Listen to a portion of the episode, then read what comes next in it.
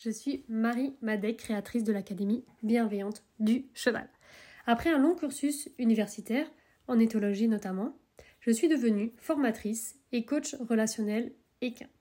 J'aide les propriétaires de chevaux sur quatre points. Créer une relation de confiance et harmonieuse avec leur cheval, avoir une connexion forte qui permet de faire de la liberté, ressentir une complicité et de la sécurité en extérieur, se comprendre mutuellement et prendre du plaisir ensemble. Si vous êtes à la recherche de compréhension, de stratégies pour réussir avec votre cheval dans la bienveillance et que vous aimez vous dépasser et évoluer, ce podcast est pour vous. Je vous partage mes expériences avec des centaines de chevaux, les feedbacks de mes étudiants, mes connaissances, pour vous aider à atteindre vos objectifs en toute bienveillance avec votre cheval. Alors comme j'aime le dire, go Marijo Salut Bienvenue sur ce podcast de dimanche. Donc euh, cette semaine, dans le télégramme de l'Académie Bienveillante du Cheval, j'ai demandé j'ai ouvert euh, les commentaires et j'ai demandé aux premières personnes qui, ont pu voir le message qu'est-ce qu'elles voulaient que j'aborde comme sujet euh, pour les podcasts à venir? Parce que du coup, moi, j'aime bien être connectée en relation du coup avec les personnes qui me suivent et qui bah, du coup écoutent ces podcasts. Donc voilà. Et il y a une personne qui m'a dit bah, j'aimerais bien savoir par rapport aux oreilles couchées. Donc quand on travaille son cheval, notamment à pied, on a le cheval parfois qui couche les oreilles, etc.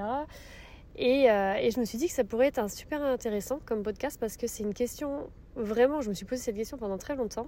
Et euh, pourquoi certains chevaux baissent les oreilles au travail à pied Et euh, depuis pas très très longtemps, en fait, hein, j'ai vu la eu la réponse à force de vraiment travailler sur la décontraction et sur la relation.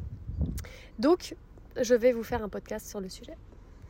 Donc peut-être que ton cheval, quand tu travailles à pied, a tendance à baisser les oreilles. Euh, peut-être que tu as déjà vu des personnes qui travaillent leurs chevaux qui ont les oreilles qui baissent. Moi-même, j'avais un de mes chevaux euh, qui baissait beaucoup plus les oreilles que les autres. Et euh, même un qui baissait un petit peu les oreilles. Et je voyais bien la différence entre baisser les oreilles et autofocus. Donc quand le cheval a les oreilles vers son corps, c'est l'autofocus. Donc ça, c'est la concentration, c'est quand il va dans son corps, etc. Donc c'est intéressant. Mais là, je ne parle pas de ça, je parle de quand le cheval a les oreilles autofocus, certes, mais ils sont un peu plus baissés. Donc pas non plus baissés complètement comme une jument là qui queen ou qui, va mordre, mais entre les deux, on va dire. Et donc du coup, euh, en fait, c'est assez simple. Donc je sais, sais plus si je t'en avais parlé dans le podcast que j'en ai parlé euh, sur Telegram, en tout cas, sur de de cette tendance que nous, on a, les, humains, d'être, quand on travaille à pied, on est vraiment très proche de notre cheval. Je pense que je t'en ai parlé dans le podcast où je parlais justement du besoin d'amour, justement, qu'on veut combler, et donc on est proche de notre cheval. Et, euh, et donc du coup, on est vraiment très collé. Et quand je donne des immersions ou des, des stages, j'ai vraiment remarqué que les personnes étaient vraiment toujours très très proches et que du coup, moi, en observant, les couples, je passais jaune et parce qu'en fait j'étais tout le temps, je me sentais pas en sécurité. Enfin, c'est comme si je me mettais à la place de la personne et je me sentais pas en sécurité, tu vois. Et euh, du coup, je leur demande tous, et hop, hop, hop, écartez-vous, écartez-vous, écartez-vous. J'ai même créé une formation qui va sortir euh, dans les semaines à venir sur ce sujet, sur vraiment euh, laisser de l'espace au cheval en fait. bref. Et, et donc voilà. Et comme les personnes sont tout le temps trop près, donc euh, moi j'étais comme ça aussi avant, hein, c'est pour ça que voilà, tu, commences à deviner pourquoi le cheval baisse les oreilles. Et ben en fait on est dans la bulle du cheval, ça c'est sûr, mais en plus on est, notre bulle à nous est aussi partagée avec le cheval. Et on est vraiment très en contact, en contact, mais vraiment en contact, très très proche. Donc moi maintenant, je ne supporte plus ça, je veux vraiment avoir ma bulle, je sens, c'est mon besoin de sécurité qui parle, hein, bien sûr, mais euh, j'ai vraiment besoin d'avoir cet espace, et puis en plus, euh, bah, quand on côtoie des chevaux qui ne sont pas spécialement éduqués, et bah, dès qu'ils ont peur d'un truc, et bah, ils vont nous fausser dedans, et, si on est proche, ben, on est en danger. Euh, s'ils ont peur de quelque chose, s'ils sont vraiment proches, et ben, ils vont nous bousculer en passant, parfois nous pousser, etc. Donc ça peut aller à l'accident.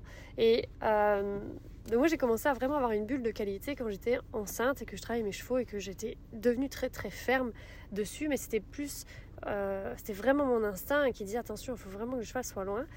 Et euh, mais je restais encore quand même assez proche, je trouve. Donc pas pendant que j'étais enceinte, mais ensuite j'ai un peu reperdu. Euh, j'étais encore un peu proche du cheval et notamment dans certains exos de côté. C'est-à-dire que devant j'avais une bulle correcte, parce que j'avais tellement intégrer l'information pendant que j'étais enceinte. Ensuite, après, j'avais fait du portage, donc du coup, euh, de devant, la bulle était nickel. Par contre, de côté, eh ben, c'était pas nickel. Ça veut dire que par exemple, quand je lui demandais de pousser les épaules au pas, ou de pousser les épaules à l'arrêt, ou d'aller sur un cercle, etc., j'étais trop proche. Donc entre moi et le cheval, il n'y avait même pas la taille du stick. Donc pas de bulle en fait de côté. Donc la bulle c'est vraiment un sujet très très intéressant qui travaille sur des choses profondes en nous et vraiment beaucoup de au niveau de la communication avec le cheval. C'est vraiment pour ça que je vais dédier cette formation qui va sortir euh, bientôt. Ce sera une formation courte que vous pourrez retrouver sur mon site internet ou que je proposerai évidemment par email ou par télégramme. Donc j'ai observé euh, les chevaux et les personnes et aussi euh, moi-même. Et donc j'avais un de mes chevaux quand j'étais de côté qui baissait les oreilles mais dès que il avait fait trois pas sur le côté, avec quand je lui demandais de s'écarter, les oreilles redevenaient normales. Quand euh, mes chevaux me suivaient, notamment un, quand j'étais devant et que lui me suivait, il avait les oreilles qui se couchaient. Et là, je me suis dit, mais il y a un truc. Pourquoi certains chevaux baissent, certains chevaux ne baissent pas, etc.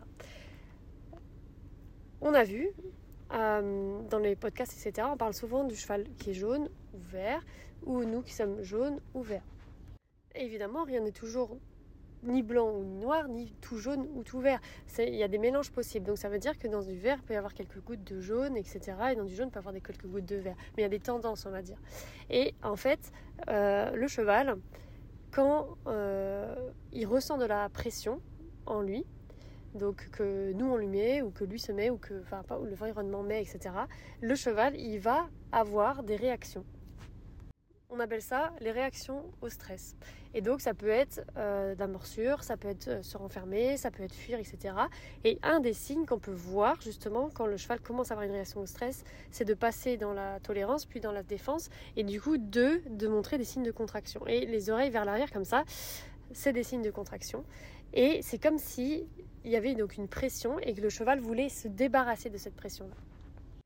Sauf que quand on travaille son cheval à pied, qu'on est dans l'instant présent, etc., eh ben, on n'est pas forcément en pression. On n'est pas en train de se dire bon dépêche-toi cheval, force. On n'est pas dans le forcing forcément du cheval non plus, etc. Donc on est là, mais je comprends pas. Je dis à mon cheval de faire les choses et pourtant il se sent forcé. il, il y a des réactions au stress. Et en fait c'est tout simplement cet espace-là qui n'est pas respecté. On est trop proche du cheval. Donc à partir du moment où on est beaucoup plus loin du cheval, donc moi maintenant je peux faire suivre mes chevaux, ils me suivent. Euh, donc au pas, trou, galop, etc. sans avoir les oreilles qui sont contractées parce que du coup, ou vers l'arrière, parce qu'ils ont cet espace-là. Et donc, je cours pas vite. Donc, si je, dis, je, dis, à mon cheval, bah, viens, suis-moi, mais qu'il n'y a pas beaucoup d'espace entre, entre lui et moi, et que donc, du coup, je vais beaucoup moins vite que lui, il y a une certaine pression qui est mise par mon, en fait, ma place. Et donc, du coup, le cheval, bah, il sait qu'il doit avancer, mais en même temps, il n'a pas la place d'avancer, et donc, ça lui met une certaine pression qui le fait baisser les oreilles. Donc là, ce que je t'invite à tester, c'est de tester à, différentes places. Donc quand tu marches avec ton cheval, mets-toi à 3 mètres devant et tu dis de te suivre. Observe ses oreilles. Ensuite, fais à 2 mètres, puis à 1 mètre, puis en étant à son niveau de son nez à ton épaule, par exemple. Ensuite, teste avec les différentes allures et tu vois s'il y a une allure sur laquelle il sent de la pression. Parce que au pas, c'est pas toujours évident de le voir parce que bah, au pas, on marche en général à peu près la même allure que le cheval, donc on le dérange moins que quand on fait du trot ou du galop. C'est aussi pour ça que c'est dans les allures vives en général que ça ressort. Et du coup, je t'invite aussi à tester au niveau du cercle, quand tu lances ton cheval sur le cercle, euh, bah, voir où est-ce que tu es positionné, à combien de mètres tu es positionné. Et donc d'utiliser un petit stick, de voir est-ce que déjà entre le petit stick et toi, entre le enfin entre toi et le cheval, est-ce qu'il y a la taille d'un stick, un petit, et ensuite d'un moyen, donc le fouet d'attelage, et ensuite éventuellement d'un grand. Et de voir euh, après la différence sur le lancer. Donc selon comment tu lances sur le cercle, si ton cheval ne baisse jamais les oreilles, c'est que de toute façon, ta position eh ben, lui convient et qu'elle elle ne procure pas de réaction au stress. Donc là, c'est hyper intéressant parce qu'en fait, on peut voir grâce à ça que la position peut provoquer de la pression. Nous, on peut provoquer de la pression par notre regard, par notre attitude, par ce qu'on ressent, donc par notre savoir-être, par ce qu'on pense, par ce qu'on demande, par le manque de clarté, etc. Mais du coup, la position, c'est quelque chose qui est un peu négligé et c'est pour ça que je voulais faire euh, bah, vraiment une, un podcast là-dessus pour te parler de ça. Fais attention à ta position. Et ça, c'est aussi quelque chose d'autre que je trouve important aussi, c'est, tu vois, quand je, quand je coach des personnes, que ce soit dans les masterclass en ligne ou autre, eh ben, je vois bien qu'il y a des incohérences corporelles, c'est-à-dire que le corps, la main va indiquer un endroit, le, bassin va indiquer un autre, etc. À cheval, j'imagine que c'est pareil, même si moi je coache pas monter, euh, parce que c'est pas du tout mon, domaine, mais à pied, en tout cas, je remarque ça. Et donc là déjà, avec ce podcast, si tu faisais déjà attention à ne pas être trop près du cheval, donc toujours garder dans le travail la distance du stick entre toi et le cheval, que ce soit devant, de côté, de derrière, de mi-côté, etc., pour demander les choses. Et après, quand tu vas vers ton cheval, pour le caresser, pour faire, euh, tu vois, un état de présence et de calme et de, de contact, etc., tu vois, euh, voilà, tu as conscience que tu vas là et ensuite quand tu commences à travailler, quand tu vas lui faire des demandes, que ce soit des demandes assertives où il a le choix ou des demandes dominantes où on lui dit de faire et puis c'est tout, euh, et ben peu importe le type de demande, essaye de te placer à distance et observe du coup la différence de comportement de ton cheval et aussi ce que toi ce que tu ressens à l'intérieur de ton corps. Parce que parfois nous en fait on se sent bien et c'est le cheval qui a la pression. Et donc euh, des fois on se dit bah mon cheval se sent mal, je me sens mal, mais pas forcément en fait. Euh, donc voilà, donc regarde ça, observe et n'hésite pas à me donner des feedbacks sur l'amélioration entre guillemets hein, du comportement de ton cheval, parce que c'est vrai qu'on n'aime pas trop avoir un cheval qui baisse les oreilles quand il nous suit. Euh, voilà, on sent en fait un peu cette menace et, euh, et en fait on se dit mais c'est pas contre moi, on sait que c'est pas contre nous, mais il y a quand même quelque chose qui dérange le cheval et voilà, là tu as une clé pour t'aider. Donc évidemment, il y en a plusieurs d'autres, mais déjà teste ce positionnement. Et voilà, et donc je te remercie d'avoir écouté ce podcast, un petit peu plus court comme je te disais, mais je voulais quand même te partager ça.